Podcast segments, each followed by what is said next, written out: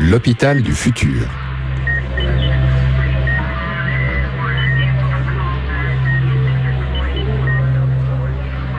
Un podcast produit par l'association Audiolab et Calypsessa, experte en health data. Bonjour à tous et bienvenue dans l'hôpital du futur, le podcast qui raconte comment l'hôpital de demain se construit aujourd'hui même, que ce soit en Suisse, en France, ainsi que dans le reste de la francophonie. Cette voix qui vous parle est celle de Warco Brienza et comme à l'accoutumée, je suis bien accompagné par mon acolyte Karim Benzassi, que je salue. Salut Marco. Salut, aujourd'hui tu as une double casquette toi parce que je vais te cuisiner également comme invité. Eh ouais, étonnamment, me voilà invité. Alors rien d'étonnant, hein, parce que la première émission, hein, l'émission 0, on l'avait lancée avec peut-être les aspirations et le contexte qui euh, habitait autour de toi avant que tu te lances dans l'aventure euh, bah, de la santé et de ce qui allait devenir Calypsania. Et on en a parlé en termes d'aspiration, mais on n'a pas tellement parlé jusqu'ici de ce que euh, cette solution, elle peut apporter au personnel soignant d'une part, ainsi qu'aux patients eux-mêmes, ou encore à la direction de ces hôpitaux qui se font tellement de soucis par rapport au budget. Donc c'est le sujet qu'on va attaquer aujourd'hui, si tu es d'accord. Mais absolument excellent. Et euh, pour résumer, en fait, Calypsania, bah, c'est une solution de prédiction des flux euh, patients, principalement patients, mais pas que, et qui embarque de l'intelligence artificielle tout en optimisant les ressources d'un hôpital. Donc l'idée, c'est que en, prédisant ce qu'il y a à l'entrée, hein, en termes de patients, on a aussi la possibilité de régler les ressources. Alors c'est principalement les soignants, hein, le personnel soignant comme ressources humaines, et c'est les lits disponibles, hein, ceux dans lesquels on peut mettre des patients. Jusqu'ici, j'ai tout juste oui, euh, on, est, on est dans une notion d'allocation idéale de lits en tenant compte de flux qui sont des éléments perturbateurs, donc le flux non programmé qui viennent des urgences, et des flux programmés qui, eux, sont euh, les hospitalisations qui sont attendues. Et euh, tout le, but du jeu, c'est d'essayer de faire, essayer de faire collaborer des gens qui n'ont pas forcément les mêmes buts. Donc c'est pour ça que l'IA s'avère un outil plus, plus que précieux et qui apporte une véritable réponse à ce qu'on dit vulgairement en français un pain point. Et euh, pour le coup, euh, ce pain point-là, donc ce point de douleur, il est, très manifeste. Et euh, pour ça, Sania est une réponse extrêmement tangible. Je trouve qu'on a entendu au début de son explication hein, la transformation et le passage de l'acolyte en podcast, le co-podcaster. Euh, il est passé à son rôle de Chief Technical Officer euh, pour la solution Calypsania.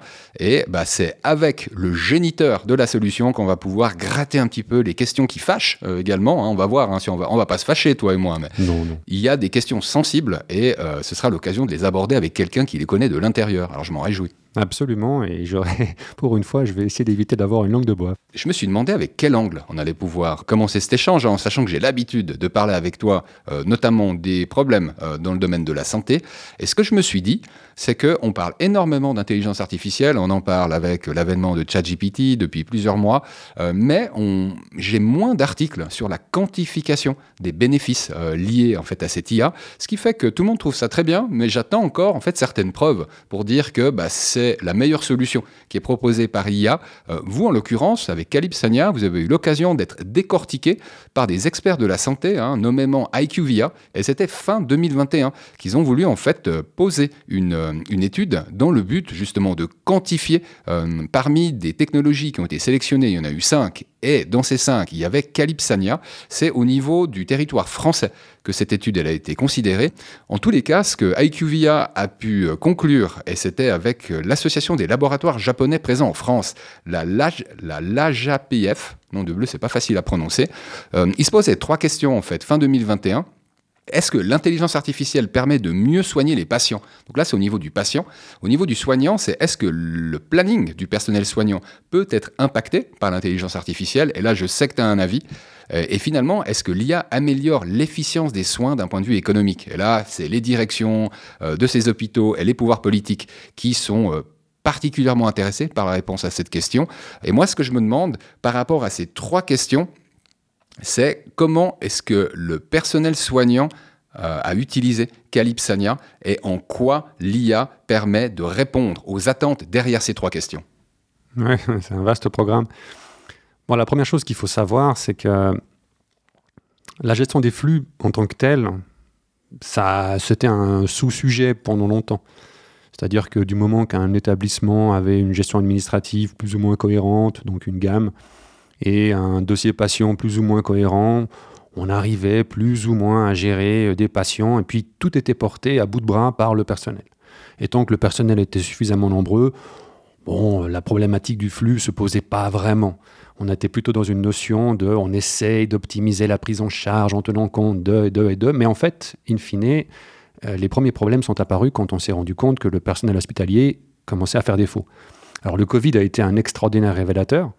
Euh, là, on s'est rendu compte que non seulement le personnel hospitalier commençait à faire défaut, mais que toutes les réformes préalables qui ont, euh, qui ont considéré que la santé, ça coûte trop cher, qu'il faut réduire les effectifs, qu'il faut réduire les lits, qu'il faut faire en sorte qu'il y ait plus d'ambulatoires, beaucoup moins de conventionnels, beaucoup moins d'hospitalisés, tout ça a mis en exergue une problématique simple, c'est que ben, comment faire plus avec moins?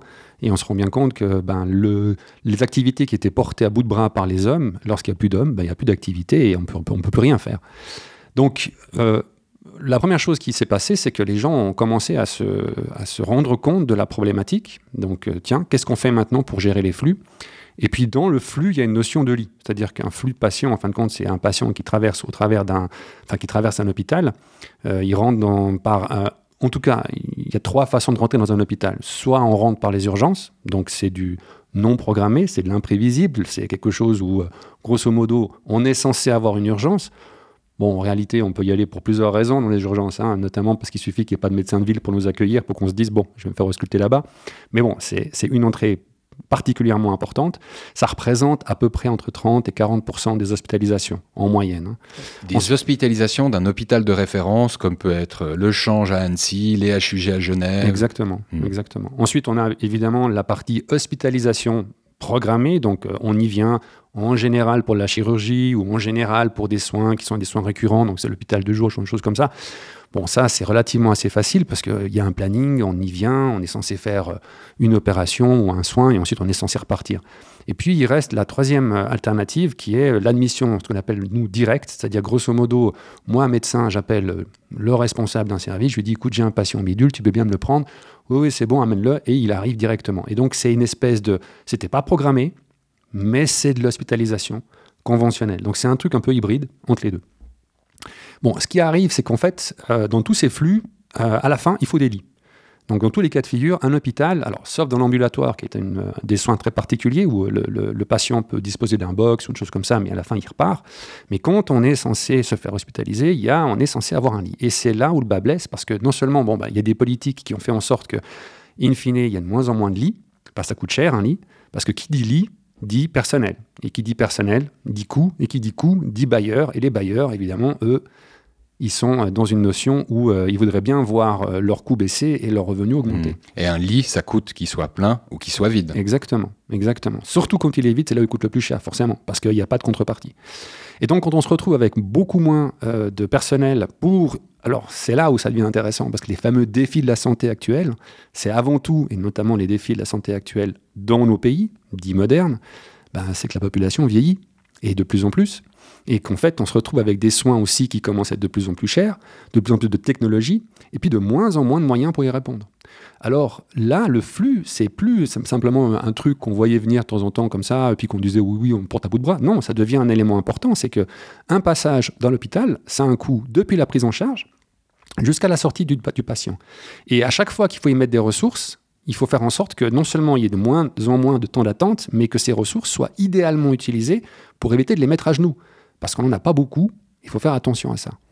Alors, on a commencé par des systèmes qui étaient relativement assez basiques, ce qu'on appelait du déclaratif. Donc en gros, déjà, on espérait que chaque service puisse déclarer qu'il avait tant de lits à disposition et ainsi de suite.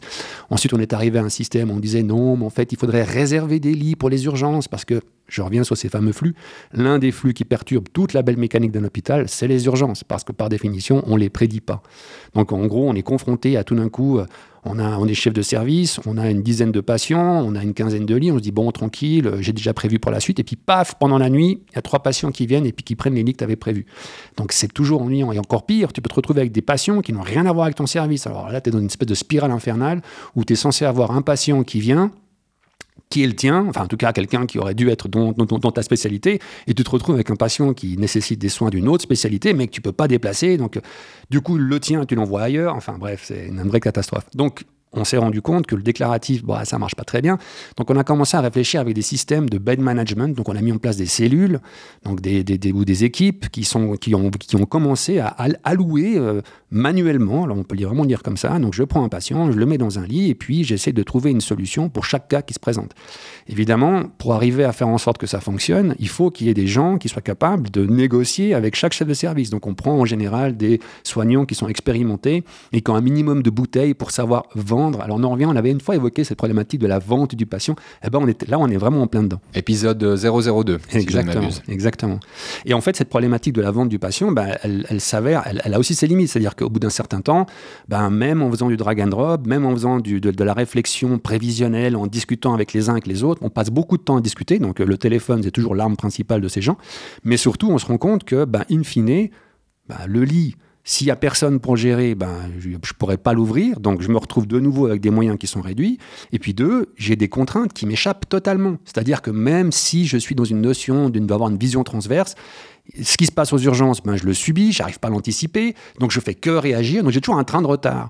Et en fait, la plupart des établissements, ils, sont, ils, en sont là actuellement, et ils se posent des questions sur la suite. Quoi. Tu sais, j'aimerais euh, remettre les compteurs dans l'état actuel des choses. Parce qu'aujourd'hui, euh, Calypsania, c'est plus un projet euh, inno-suisse ou euh, quelque chose qui est euh, développé ou co-développé avec des académiciens.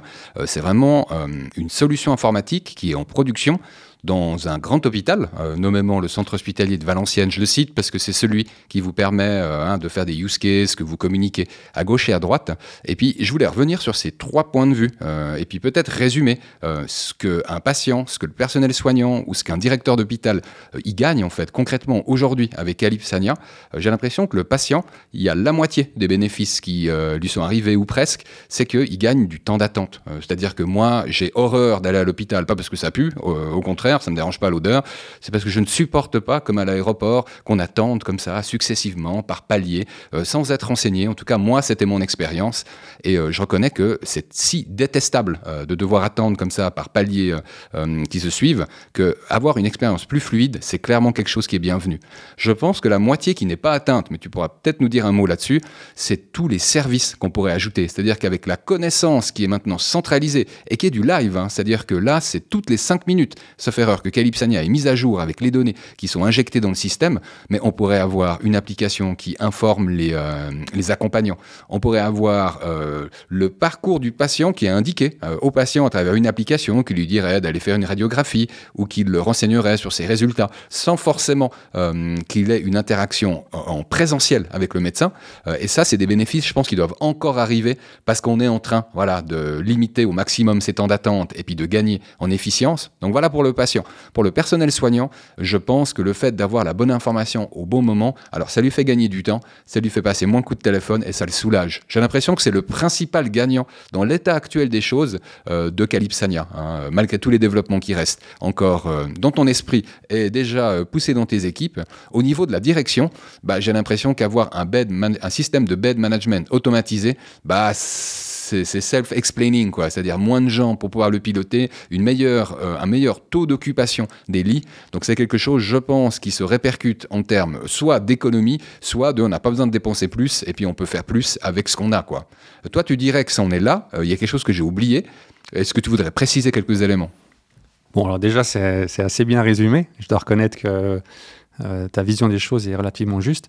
Effectivement, euh, la, première, alors juste pour revenir sur ce que je disais, euh, cette notion de, de, flux, elle est essentielle, notamment au niveau du patient. Alors c'est vrai que le premier gain, c'est donc le patient qui cesse d'être patient.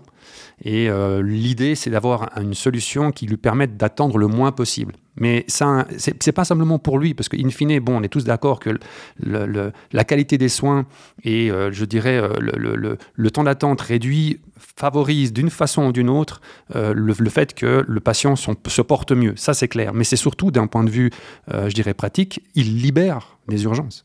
Si je peux faire passer un patient le plus vite possible, soit dehors, soit à l'étage, comme on dit, donc dans un lit, c'est que je libère la place pour un autre patient qui vient aux urgences. Or, il faut savoir que dans certains cas, et notamment si on prend le cas de Valenciennes, c'est 5% à 10% systématique d'augmentation annuelle d'entrée aux urgences. Donc, la problématique pour eux, c'est de libérer les urgences.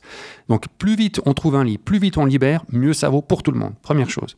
La deuxième chose, effectivement, alors là, on va arriver, et toujours quelque part indirectement et directement pour le patient, quand on a un soignant qui est moins stressé et qui a plus de temps à t'accorder, c'est un soignant qui va déjà euh, te donner une expérience et une satisfaction en tant que patient qui va être autre que simplement avoir quelqu'un qui passe en courant puis qui dit oui, oui, je m'occupe de vous, et ça s'arrête là.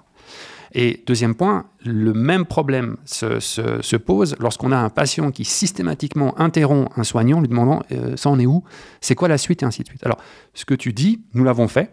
Euh, nous sommes en train de déployer maintenant un système qui effectivement euh, donne des informations en avance de phase aux patients avant même qu'ils arrivent aux urgences pour qu'ils connaissent la fréquentation et les meilleurs moments pour arriver. Et le plus important, qu'on puisse donner aux patients pour son parcours personnalisé d'où il vient, quelle sera la prochaine étape et quel est son temps ou sa, plage ou sa, fenêtre de sortie, de façon à ce qu'il puisse avertir ses proches aidants, mais qu'il puisse aussi éviter, c'est le plus important, d'interrompre l'activité d'un soignant. Parce que c'est l'un des plus grands facteurs de stress pour les soignants, c'est d'être tout le temps systématiquement interrompu. Troisième élément important, pour le soignant maintenant. Le soignant doit toujours vendre, tu te rappelles cette histoire de vendre son patient. Et pour un urgentiste, c'est particulièrement vrai, surtout lorsque l'hôpital est en tension. C'est-à-dire que lorsqu'il n'y a pas de lit et qu'il faut absolument placer le patient dans, ben, idéalement, dans le bon service, la bonne filière. Or, si la filière est surchargée, il faut trouver une solution d'hébergement, une solution de repli, et c'est toujours difficile. D'autant plus que l'information du capacitaire, donc combien j'ai de lits à disposition, elle, elle n'est pas disponible. Et c'est toujours une gageure. Il faut aller chercher l'information alors que normalement, elle devrait venir à nous. Donc, en moyenne, on dit qu'un urgentiste, il va passer entre, sur les, disons, sur un chiffre de 12 heures, il va passer entre, aller au meilleur des cas, une demi-heure, mais en règle générale, entre une heure et deux heures, à faire de la logistique, à faire de l'activité de, de, chronophage non utile, chercher des lits, ce qui est absolument aberrant. Donc au lieu de passer du temps auprès de ses patients, au lieu d'essayer de soigner et de vider son service, il passe du temps à chercher des lits.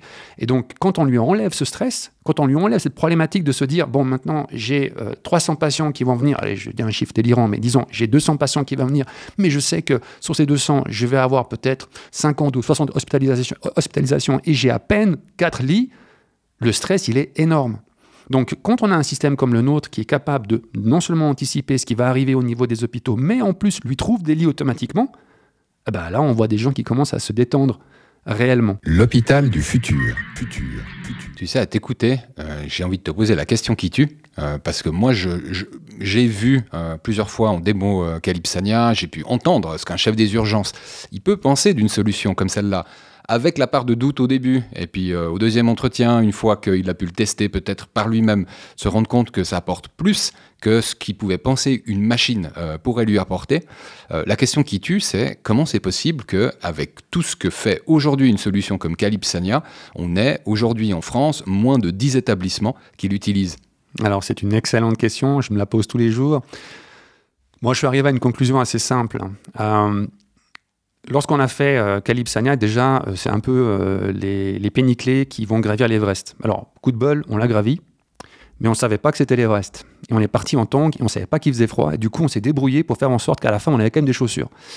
Donc, lorsqu'on a enfin compris, on a mis du temps à mettre au point cette solution pour vraiment l'intégrer. Et en fait, les gens ont vu cette solution de loin en disant oui, bon, c'est Valenciennes, c'est un truc un peu particulier Ouais, c'est propre à Valenciennes, oui, mais non. C'est votre première référence client. Hein. Absolument, hmm. absolument. Et c'était notre laboratoire. Et je les remercie euh, de façon, mais alors, euh, euh, je dirais, exhaustive, large, et, je les remercie tous les jours parce qu'en fait, ils nous ont aidés non seulement à, bon, à mettre au point notre solution, parce que maintenant notre solution est devenue mature et elle est très fiable, mais en fait, ils nous ont surtout permis de, de, de se poser des questions profondes par rapport à l'utilisation et à l'usage qu'on peut faire d'une telle technologie. Et on est passé par tous les stades. Au début, on était parti sur un système totalement automatique. On disait non, mais l'IA va faire tout, ça va être super. Et en réalité, c'est utopique. C'est même complètement délirant. En réalité, il y a des cas qui nécessitent une appréhension humaine, qui peuvent être gérés uniquement par des hommes. Moi, ce que j'ai souvent tendance à dire, c'est l'hôpital, c'est un, un formidable outil qui mêle deux choses, qui mêle d'abord la ressource humaine, tu l'avais évoqué, et qui mêle technicité et technologie. Et c'est ces deux savoir-faire et savoir-être qui commencent à, permettent d'appréhender correctement un patient et d'avoir une réponse humaine, parce que la réponse mécanique ne peut pas être une bonne réponse. Donc, dans certains cas, la plupart des cas, 80% des cas, ou 80% des cas pour nos amis suisses, ben, en gros, euh, on a des réponses relativement assez simples. Et là, l'IA peut jouer son rôle. Elle peut parfaitement établir un parcours de soins qui fonctionne parfaitement, sans à-coup, sans aucun, problème, gérer le transport, allouer le bon lit, faire en sorte que les gens rentrent dans leur lit, fassent reçoivent leurs soins, et sans intervention quasi humaine, je dirais, en termes de logistique. Par contre, évidemment, en termes de médical, bah, c'est là où on attend à ce que des paramédicaux ou des médicaux, donc des, médecins ou des, infirmiers, fassent jouent leur rôle. Maintenant, lorsqu'on rentre dans une problématique qui est plus complexe, avec des cas qui sont polytraumatiques, ou qu'on a des, des, des, polymorbidités, donc plusieurs maladies en même temps, et qui nécessitent des soins assez complexes, ou qui nécessitent tout coup un transfert, c'est pas la machine qui va le faire. Il faut absolument que ce soit quelqu'un qui appréhende la, situation et qui parle. Et c'est souvent une décision médicale derrière. Donc il vaut mieux que ces gens, des gens qui savent, parlent entre eux de cas qui nécessitent qu'ils en parlent et qu'ils ne perdent pas du temps à parler de cas qui ne nécessitent pas du tout qu'on en parle. Or, c'est ce qui se passe, c'est ce que nous, et au bout de quatre ans, on est arrivé à cette conclusion-là. Au début, on avait écarté le bed management en se disant, mais ça, on sait le faire. Effectivement, on avait une IA qui savait très bien le faire, mais de façon mécanique. Et en fin de compte, on est arrivé avec une IA qui s'est adaptée et qui maintenant est capable de gérer des cas complexes, mais tous les cas qui nécessitent une appréhension humaine, on les sort du, cycle et on les remet à disposition d'une équipe de bed management qui du coup devient réduit et qui, au lieu de s'ennuyer à faire du drag and drop toute la journée, s'occupe de vrais cas. Et ça, c'est ce qui ressort. C'est qu'in fine, ces gens qui sont souvent des gens expérimentés ne demandent que ça, de retrouver un petit peu d'intérêt dans leur job. Tu me rappelles une des premières signatures avec lesquelles je vous avais vu euh, présenter euh, Calypsania, euh, qui était soigner le soignant. Alors soigner dans le sens de le bichonner, hein, c'est-à-dire de le mettre dans les meilleures conditions pour que ce soit un outil de compète. Et je trouve assez parlant le soigner le soignant en termes d'approche que vous avez voulu retenir finalement pour développer et pousser cette solution sur un marché. C'est tout à fait ça. En fait, on, s'est rendu compte qu'on on a une... alors, tu te rappelles au début, tu demandais, bah, il y a des IA qui ont, qui, ont des résultats. Oui, il y a pas mal d'IA au niveau médical qui commencent à faire des choses assez extraordinaires. Je pense notamment à tout ce qui est euh, imagerie, ainsi de suite. Ça devient maintenant quelque chose de régulier. Les radiologues, alors on ne les a pas remplacés, mais il s'appuie, euh, et notamment les urgentistes, s'appuient beaucoup sur les interprétations faites par les IA. Donc on sait qu'au niveau médical, il y a des choses et des grandes avancées. Là, dernièrement, on a vu quelqu'un qui avait une maladie de Parkinson remarcher parce qu'il avait des implants qui étaient eux-mêmes pilotés par les IA. Donc au niveau médical, j'ai aucun doute, il y a des choses extraordinaires encore en face de nous et on sera surpris. Par contre, au niveau logistique, au niveau coordination, au niveau flux, il n'y a rien ou très très peu. Et c'est là où nous, on s'est rendu compte que la vraie souffrance du soignant, c'est pas c'est pas le, savoir-faire qu'il a au niveau médical, ça, c'est bon, il se débrouille. C'est tout ce qui lui tombe dessus parce qu'on lui a dit tout d'un coup, ah mais attention, ton acte, ah oui mais attention, il va falloir qu'on le facture, ah mais non ça marche pas parce que ah non mais il faut coordonner avec machin, ah oui mais il faut que tu l'appelles et ainsi de suite quoi.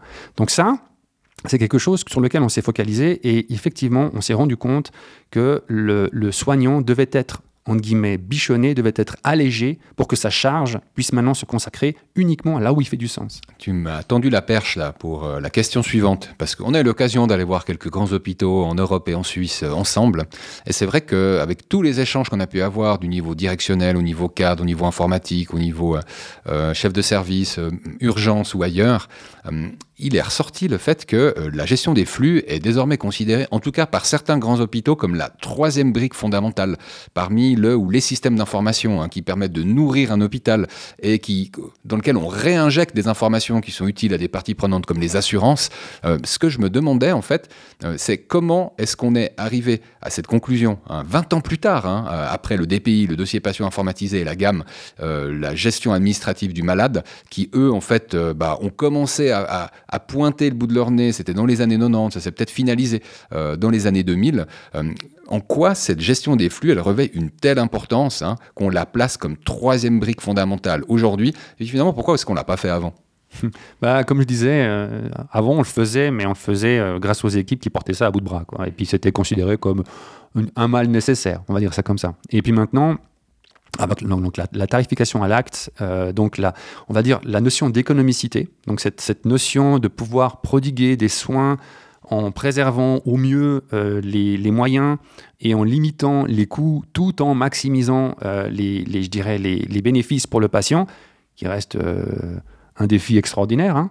alors cette économicité justement des moyens, elle s'avère de plus en plus essentielle parce que la santé, ça ne cesse de grossir en termes de coûts. Euh, les patients, eh comme la population vieillit, il y en a de plus en plus, donc du coup, ça a un impact sur ces budgets. Et on se rend compte que le flux, ici, commence à devenir clé parce que, les, euh, comme tu l'as dit, à chaque fois qu'on occupe un lit, ben, ça a un coût, mais à chaque fois qu'on n'occupe pas un lit, ça a un coût. Quand on ouvre un lit, ça a un coût. Quand on ferme un lit, ça a un coût. Et donc, à chaque fois qu'un patient passe dans le système et qu'il attend, ça a un coût. On est obligé maintenant d'optimiser ce flux. Et pour revenir à ta première question, enfin ta question d'avant, qui était de dire pourquoi, en fin de compte, euh, personne n'utilise Sania à fond. Alors, parce que les hôpitaux sont des panurges. Et non, mais je dis ça en toute, en toute gentillesse. En gros, euh, ils regardent, et maintenant, on commence à avoir de l'attraction parce qu'ils se rendent compte que ça marche. Et, que, et en fait, c'est les pairs PAIRS qui disent Ah, mais moi, depuis que j'ai ça, ça va mieux. Tu sais, je me demande s'il n'y a pas autre chose, mais c'est en t'écoutant parler que ça m'est venu. J'ai l'impression que le DPI, c'est tout ce qui est médical. Donc finalement, c'est vraiment le dessin même d'un hôpital. La gamme, euh, la gestion administrative du malade, bon bah voilà, c'est la partie hôtelière. Euh, tu peux pas opérer quelqu'un si tu gères pas euh, son dodo et puis voilà ses, ses besoins, etc. Mais finalement, il y a tout le reste tous ces mouvements dont tu parles, tu sais, tous ces changements euh, d'un département à l'autre, c'est de la logistique en fait. Et j'ai l'impression que c'est le parent pauvre. C'est-à-dire que, évidemment, que les, opérations médicales, tout ce qui est euh, médicaments, tout ce qui doit être remboursé, ouais, c'est l'objectif principal. On est obligé hein, de, joindre la partie hôtelière, mais la logistique. Oui, alors y a, c'est clair que la logistique pendant longtemps a été considérée comme un, mal nécessaire, vraiment quelque chose qui était bon, voilà, il fallait bien avoir de la logistique. Ça commence par le ne serait-ce que le brancardage? Bon, brancarder, c'est transporter quelqu'un d'un point A à un point B, mais on se rend compte que c'est beaucoup plus complexe que ça, que ça a des impacts sur beaucoup, beaucoup de choses, y compris sur euh, à quel moment on, transporte le personnel. Et derrière, il y a aussi le nettoyage, il y a aussi tout ce qui est repas, il y a aussi alors, tout ce qui est, euh, on va dire, euh, transport, ne serait-ce que des médicaments.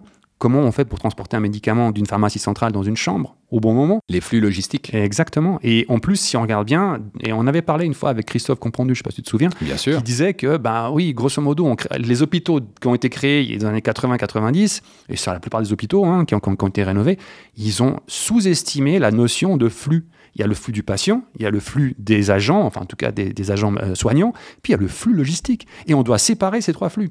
Or, la plupart des hôpitaux, ils n'ont même pas imaginé qu'à un moment donné, il fallait Ah, mais il faut qu'on stocke des trucs quelque part. Ah oui, zut. Donc du coup, ça fait des espèces de, délire de flux de tous les côtés où ça se croise, et puis ça, c'est terrible. Hein. C'est l'épisode 007 pour ceux que ça intéresse. Et c'est vraiment quelque chose que moi, j'ai constaté dans beaucoup d'hôpitaux. Donc, juste pour, revenir sur un point qui est essentiel, euh, j'ai dit panurge, mais en toute gentillesse, c'est-à-dire que fondamentalement, un lit, c'est le nerf de la guerre pour tout chef de service. C'est-à-dire qu'un chef de service d'aval qui euh, dispose d'un certain nombre de lits, c'est le moyen qu'il a le plus simple et le plus évident pour, un, bah, accueillir des patients, les soigner, mais surtout facturer. Parce que sans argent, ben, derrière, il n'y a pas de, de, continuité des soins, il n'y a pas de continuité du service. Or, avec notre système, on est en train de lui dire, laisse filer les lits. Donne les lits à l'IA, elle le gérera mieux que toi. Et ça, c'est comme si on disait à quelqu'un, bon voilà, tu es au bord de la piscine, c'est la première fois que tu nages, là, le, fond, il est à 22 mètres. Oui, on n'a pas fond. Mais lâche le rebord, tu verras, avec les mouvements que tu as appris, ça va la faire sans problème. Et tu vas aimer parce que tu vas te rendre compte que tu es libre. Les, les premiers commencent à lâcher le bord. Et c'est ceux-là qui disent Ah, mais oui, et l'eau, elle est pas si mal. Voilà, on en est là pour l'instant. Le plus dur, c'est parfois de se jeter à l'eau, mais il y en a quand même qui se lancent. Et euh, d'ailleurs, en Suisse, vous avez un démonstrateur qui est actuellement actif. Alors, c'est au sein d'un établissement euh, en Suisse romande, euh, qui est un établissement de référence quelque part dans le Valais. Et ce que je me demandais, sans révéler de secret des dieux, hein, c'est finalement quand on met en place un fameux proof of concept, un POC, euh, dans le but d'arriver à un démonstrateur, quelque chose qui est véritablement utile euh, au personnel soignant, donc aux équipes au niveau opérationnel. On n'est pas en train de parler d'un bidule statistique avec euh, juste un dashboard juste. C'est déjà fort hein, d'avoir un dashboard qui est juste, qui permet de prendre des bonnes décisions. Non, on est vraiment sur quelque chose qui est un outil d'aide à la décision au quotidien. Donc c'est pris sur un iPad, ça accompagne le médecin ou d'autres membres du personnel soignant comme les infirmiers infirmières. Finalement, les étapes clés pour arriver à un démonstrateur qui convainc. Tu pourrais nous les résumer? Oui, alors d'autant plus que bah là encore, s'il y avait des râteaux et des trous, on les a tous pris. Donc euh, je peux encore mieux en parler parce que rien de tel. J'ai le nez qui me fait encore mal. Non, euh, plus sérieusement, euh, en fait, cet hôpital, bon, pour pas le nommer l'hôpital du Valais, s'est posé une question assez simple. Ils se sont dit bon, ok, leur truc ça a l'air de fonctionner. Et franchement, leur démarche est tout à fait compréhensible. D'ailleurs, je l'ai soutenue euh, lorsqu'elle est arrivée. Ça a l'air de fonctionner leur truc, mais est-ce qu'avec nos données, on peut obtenir des résultats de prédiction similaires que ceux qu'ils ont obtenus ailleurs? En fait, leur doute, c'était de se dire, ouais, leur système, il marche bien là-bas parce que c'est, ça a été optimisé pour là-bas, mais chez nous.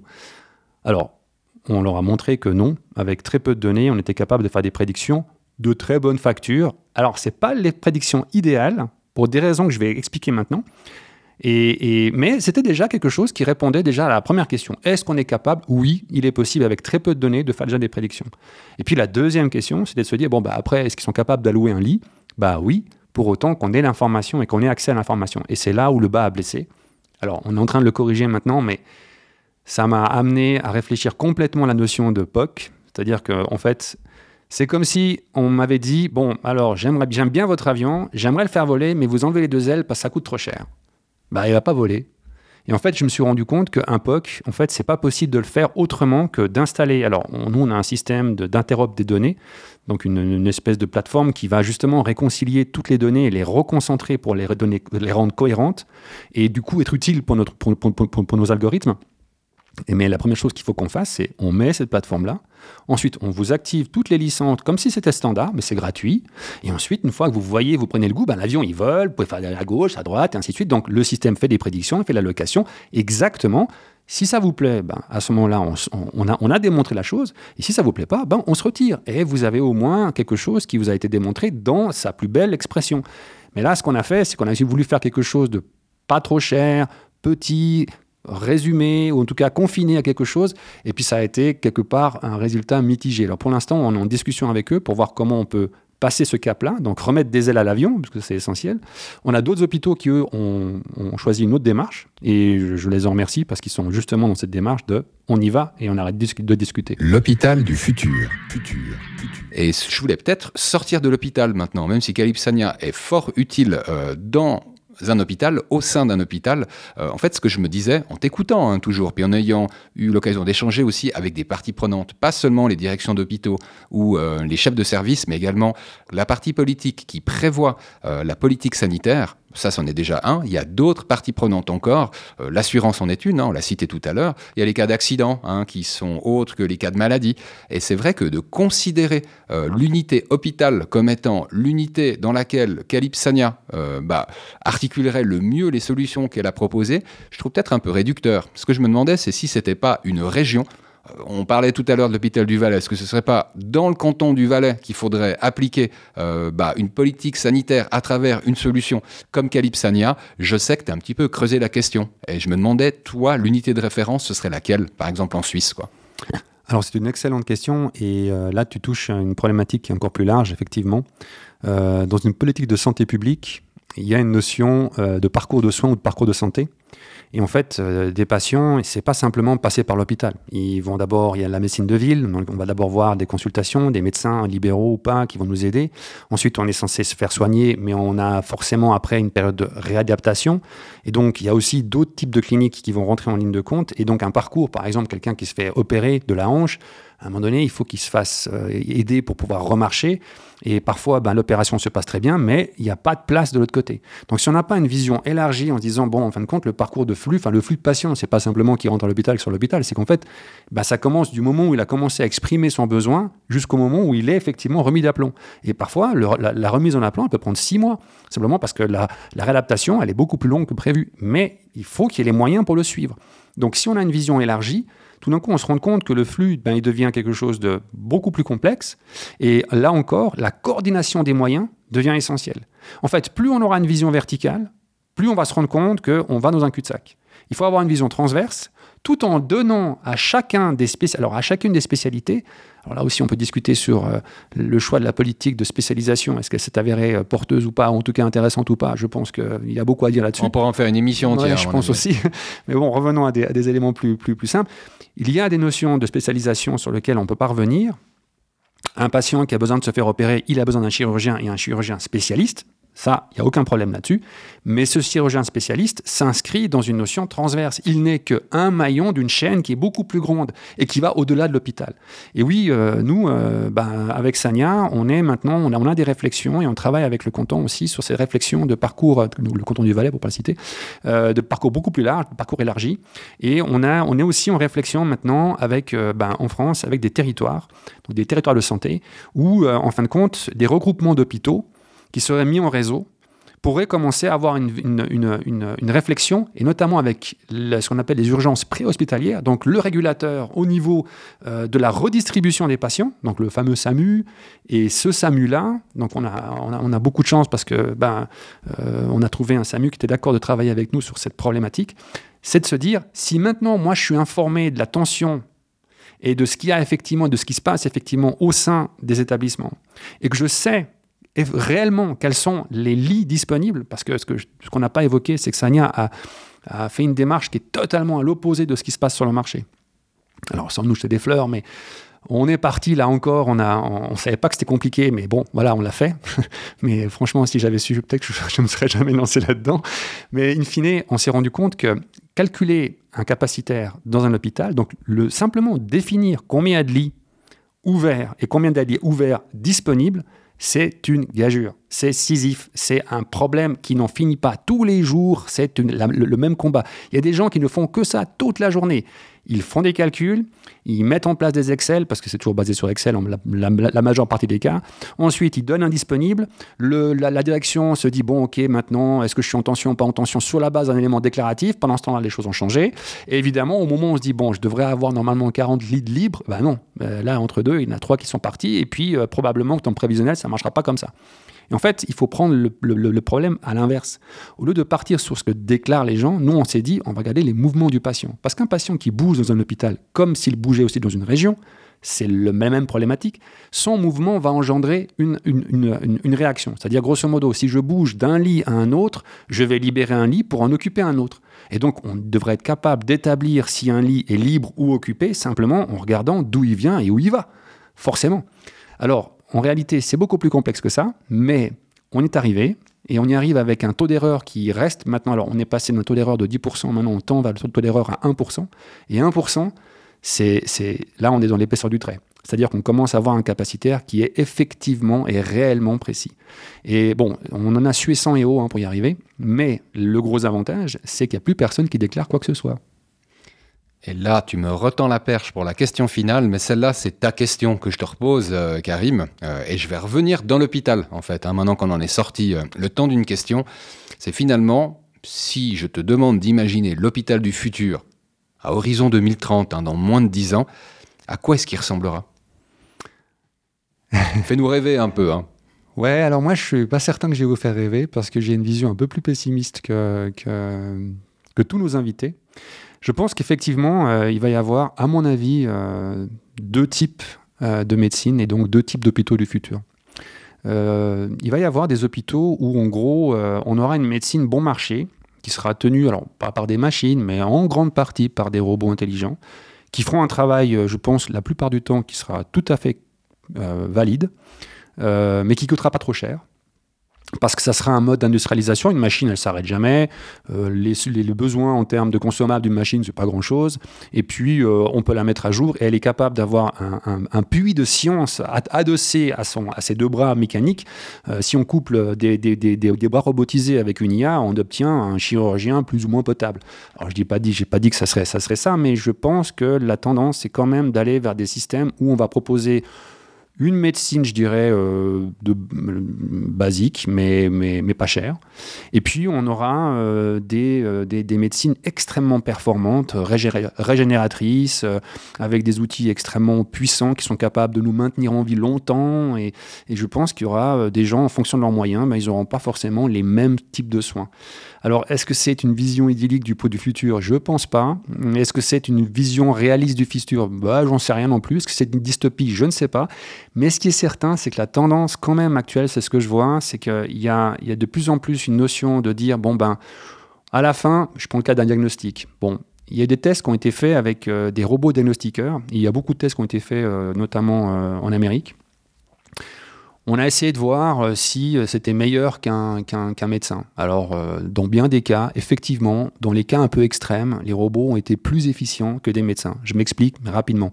Quand quelqu'un vient avec une maladie exotique, alors qu'on est à New York et qu'à New York, on a l'habitude de voir plutôt des, des traumatismes par arme à feu, enfin, chose, chose comme ça, Bon, évidemment, c'est vrai que euh, la, maladie du chikungunya à New York, bah, c'est pas tous les jours qu'on la voit. Donc l'urgentiste, il n'a pas forcément eu le réflexe de dire Ah, mais attends, c'est peut-être un truc exotique qui vient d'Afrique. Donc là, le robot a été plus malin. Mais dans la plupart des cas, l'homme est plus rapide dans, dans l'appréhension et l'interprétation des signaux. Et parfois, il y a des signaux extrêmement faibles. Donc en fait, l'hôpital du futur, peut-être le bon hôpital du futur, c'est une combinaison et c'est exactement, alors là, je, encore une fois, c'est sans, vouloir se jeter des fleurs, mais nous, on a toujours dit que notre IA, elle n'était pas là pour remplacer, mais pour apporter, pour compléter, pour renforcer l'humain. Je pense que celui qui pense, en tout cas, j'estime que celui qui pense qu'une machine remplacera l'humain, à mon avis, c'est un doux rêveur et il se trompe. Euh, de plus en plus, on le voit notamment euh, avec les radiologues. Les radiologues ont pensé qu'ils allaient disparaître. Ben non, ils sont toujours là. Et ils seront encore là pendant longtemps. Euh, les pharmaciens ont pensé qu'ils allaient disparaître. Ben non, ils doivent toujours interpréter un certain nombre de choses. Et avant de valider une prescription médicale, notamment en termes de médicaments, ben, il va, on aura toujours besoin d'un pharmacien, simplement parce qu'il y a une notion de responsabilité. Je pense qu'à un moment donné, les gens, qu'ils soient pauvres, riches ou ce qu'on veut, ils ont besoin que quelqu'un leur dise oui, ça, c'est mon sentiment, je pense que c'est vrai. Et que ce soit un être humain qui le fasse. Euh, dès qu'on aura des machines qui vous expliqueront que non, il n'y a pas d'autre choix et c'est ainsi, là, je pense qu'on aura atteint un niveau euh, déprimant et j'espère ne pas être là pour le voir. et je ne sais pas où en sera notre niveau de confiance à ce moment-là, mais je propose de laisser ça un petit peu dans l'espace. Hein, planer. Le temps que le futur arrive. Je me disais que c'était peut-être plus le futur 2040 que 2030, ce que tu nous disais. Mais... Ben, euh, pas certain.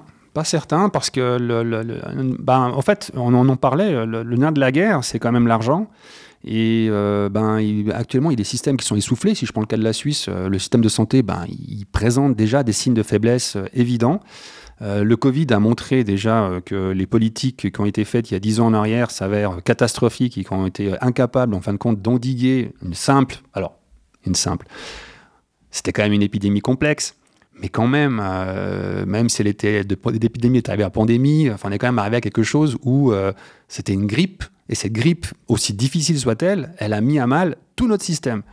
Donc je me dis que euh, soit on repense complètement notre, la, notion même du soin et qu'en fait, quand un soin, c'est pas forcément un acte, et que c'est pas forcément euh, chaque acte doit être limité et, estampillé 3 euh, francs, 4 francs, 5 francs, puis qu'à la fin, ça fait une balance des coûts, ça, c'est une vision trop économique.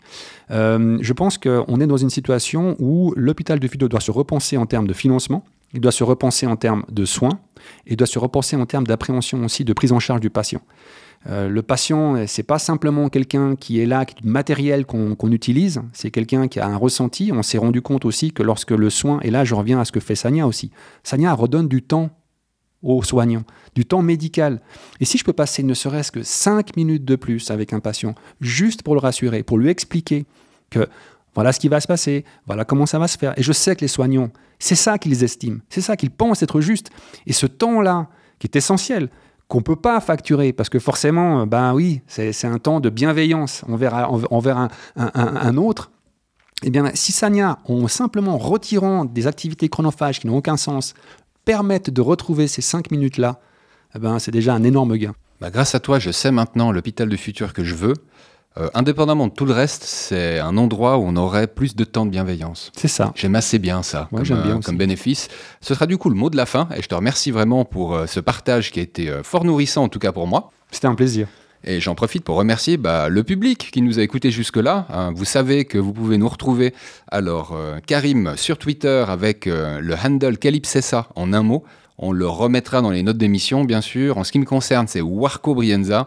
Vous retournez le M pour en faire un W au tout début de Warco Brienza. Vous retrouvez tous les épisodes de l'hôpital du futur, il y en a 13 maintenant, hein. je ne suis pas superstitieux, un petit peu quand même, ce n'est le 13e, et donc l'épisode 00, ça en fait 14 en tout.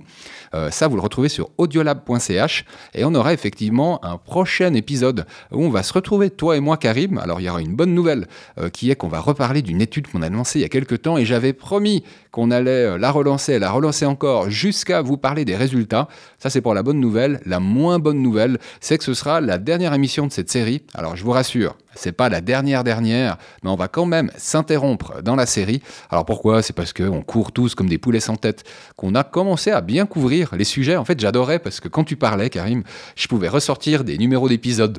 Alors je les ai pas tous dit parce que je me suis dit que ça allait saouler le public au bout d'un moment, mais ouais, il y a pas mal d'épisodes euh, sur lesquels vous pourrez retourner simplement pour illustrer euh, pas mal de propos en fait que tu as tenus euh, aujourd'hui. Donc nous, on va se retrouver dans un délai de deux semaines comme ça. On va essayer de faire ça bien avant Noël pour que tout le monde soit bien attentif à ces résultats de l'étude que j'ai pas forcément encore nommé. Hein. Cette étude, on l'a appelée Ensemble construisant la santé de demain. Puis c'est grâce au fait qu'on est passé à Medicalytics, hein, cet événement qui a eu lieu il y a quelques semaines déjà, qu'on a maintenant des résultats. Alors soit de personnes vivant en Suisse, soit en, France voisine, et réjouit de partager ça avec vous, quoi. Ouais, ça sera vraiment intéressant. Ça va être super sympa. Et je vous disais que la série s'interrompt, mais moi j'ai l'impression qu'il y aura des thématiques qu'on reprendra l'année prochaine de manière plus ponctuelle. Donc euh, ouais, si vous aimez bien ces voix, a priori, eh ben elles vont vous reparler de l'hôpital du futur. Alors déjà dans deux semaines, puis ensuite euh, plus ponctuellement l'année prochaine, quoi. En tout cas, ça a toujours été un plaisir et je me réjouis de vous retrouver. Eh ben, le plaisir a été partagé et puis euh, dans l'intervalle, je veux simplement vous demander de prendre bien soin de vous. Allez, bye bye. Au revoir à tous. L'hôpital du futur.